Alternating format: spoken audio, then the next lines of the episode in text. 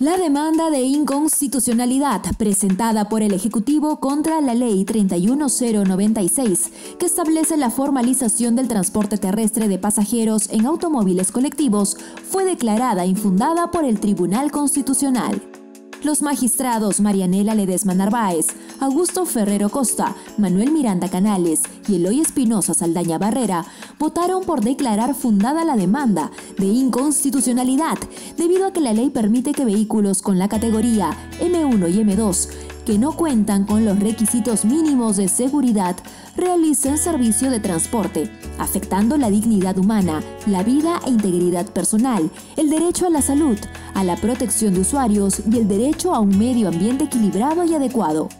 Asimismo, consideraron que carece de objeto que, en función de sus competencias, el TC se pronuncie sobre la constitucionalidad o inconstitucionalidad de un proyecto de norma.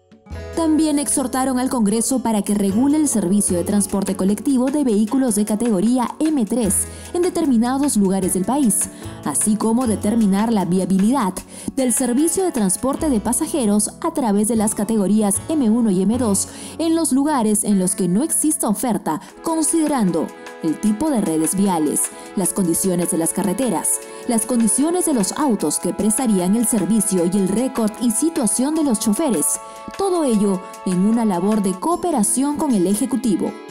Los magistrados Ernesto Blume Fortini y José Luis Sardón de Taboada votaron por declarar infundada la demanda recaída en el expediente número 00004-2021-PI-TC